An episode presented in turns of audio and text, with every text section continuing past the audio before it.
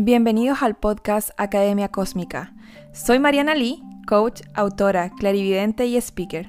Y cada semana te traigo un mensaje para ayudarte a sanar, transformar y expandir tu conciencia y vivir tu vida en tu máximo potencial.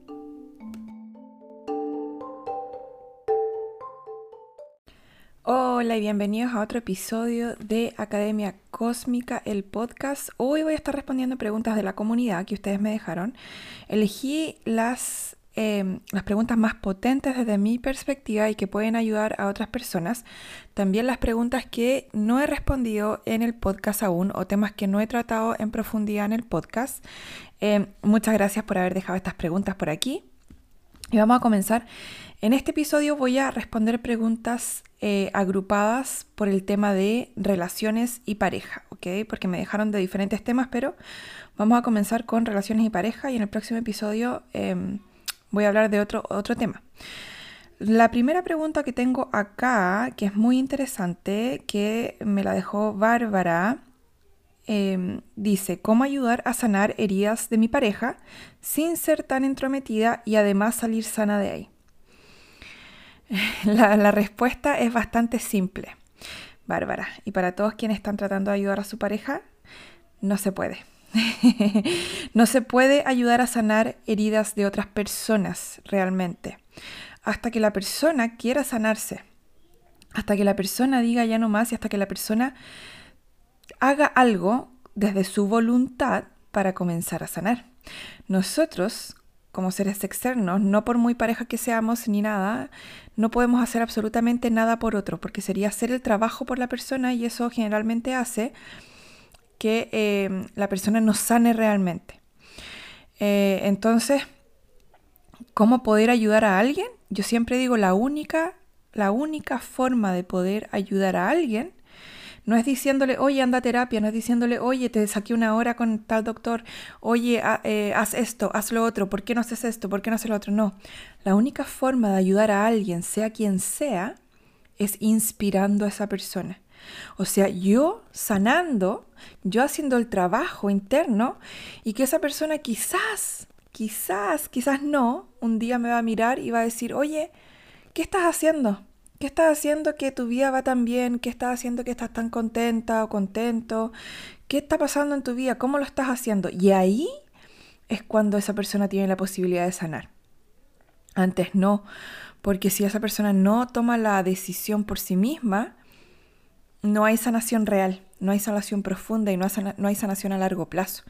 Entonces realmente no hay nada que tú puedas hacer más que inspirar a esa persona siendo tú tu trabajo interno, tú eh, trabajando en ti, sanando tú. Incluso si haces eso, puede, es posible que la persona no se inspire y no quiera sanar. Entonces, realmente no podemos obligar a nadie y no podemos empujar a nadie a sanar y no podemos em, hacer nada, nada, nada por otras personas más que inspirarlos, ¿ok? Eh, cuando uno trata de arreglar a los demás, cuando uno trata de sanar a los demás, especialmente en temas de pareja, es porque en la infancia se te daba valor, en tu familia tus padres te daban valor em, por tu capacidad de ayudar, de ayudar a otros. Entonces, crece siendo una persona que cree que su valor pasa por la capacidad de ayudar o arreglar a los demás. Y en realidad tu valor no pasa por eso. Entonces, ¿qué va a pasar? Si aún no sabes esto y te pasó eso en tu infancia, vas a sentir que si tú no puedes ayudar o arreglar a tu pareja, te vas a sentir tú como un fracaso. Porque vas tu ego lo va a tomar, como tu ego no está integrado, va a tomarlo como que eso dice algo de ti. Dice que tú no eres buena, que tú no eres suficiente, que tú no eres buena persona, de que tú no lo has hecho bien. Pero en realidad no dice nada de ti que no tiene nada que ver contigo. Eso, muchas gracias por esa pregunta. Otra pregunta tremendamente interesante que me llegó de Patricia. Me dice, ¿qué cosa debo sanar con mamá para estar en pareja? Llevo más de 10 años sola. Cuando uno tiene conflicto en relaciones, eh, generalmente, generalmente, y diría casi 100% el del tiempo, son conflictos de apego de la primera infancia. Entonces, ahí me habla de que si tú no estás en relación, no estás manifestando una relación, primero no estás emocionalmente disponible probablemente.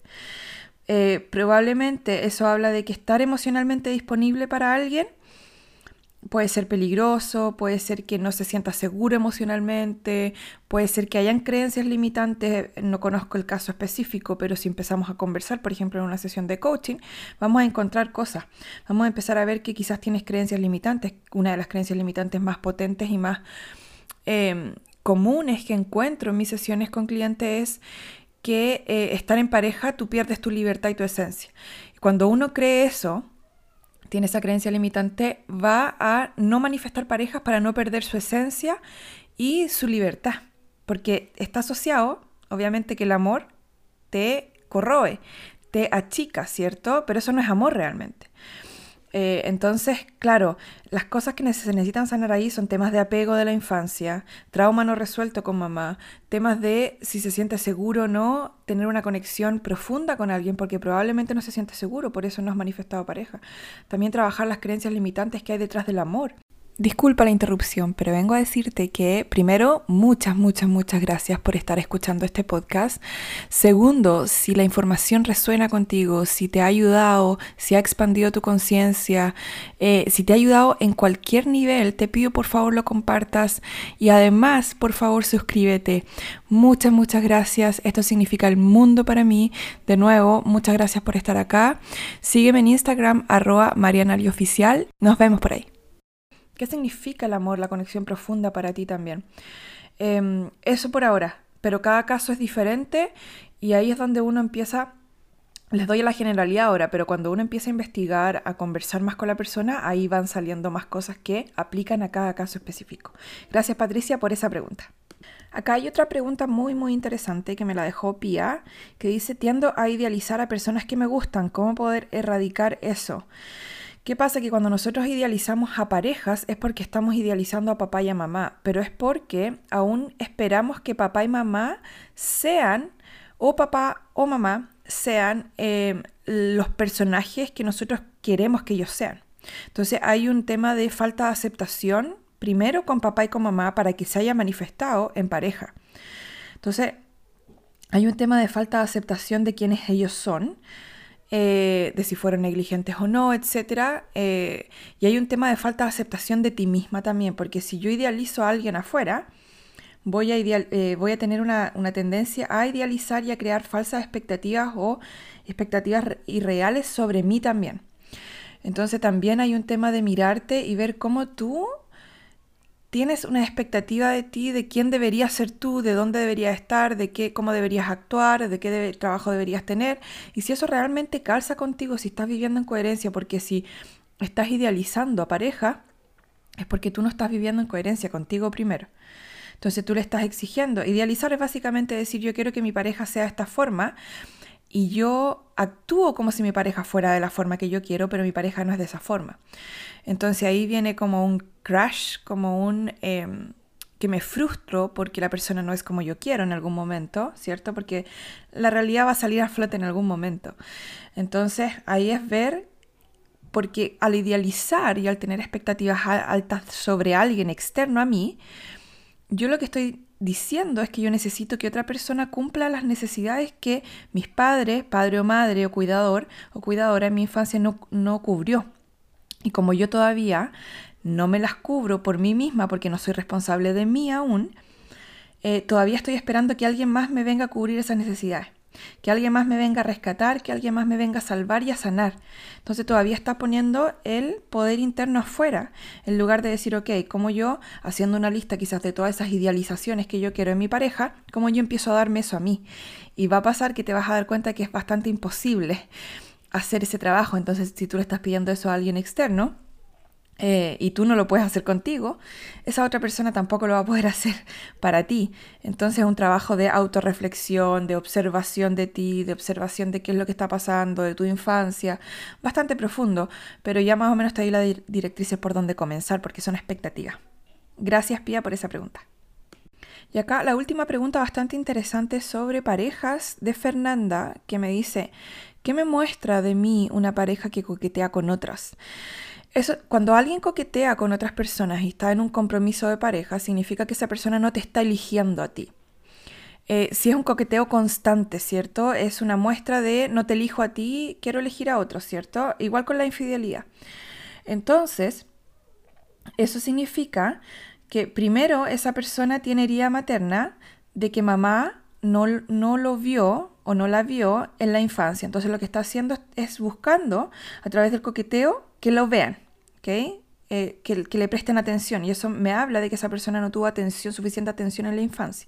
Ahora, que tú manifestaste a alguien que no te elige es porque tu conflicto de infancia es que mamá o papá no te eligieron en algún momento. Y eso te afectó, te creó una herida emocional y probablemente incluso un trauma que no está resuelto porque si no, no estarías teniendo síntomas, que es la manifestación de una pareja que no te elige constantemente. Eh, entonces, me habla mucho, mucho, mucho de tu infancia, de cómo era tu relación de mamá o papá, porque hay que hacer una investigación más profunda ahí, pero de mamá o de papá contigo y qué es lo que te dolió o que no pudiste procesar en tu infancia. Por ahí va el tema. Muchas gracias por estas hermosas preguntas, muy expansivas. Eh, voy a estar contestando más preguntas en el próximo episodio. Ojalá que les haya gustado y siempre les pido por favor compartir este podcast si les ayuda a expandir la conciencia. Suscríbanse además y síganme en Instagram arroba Mariana. Muchas gracias.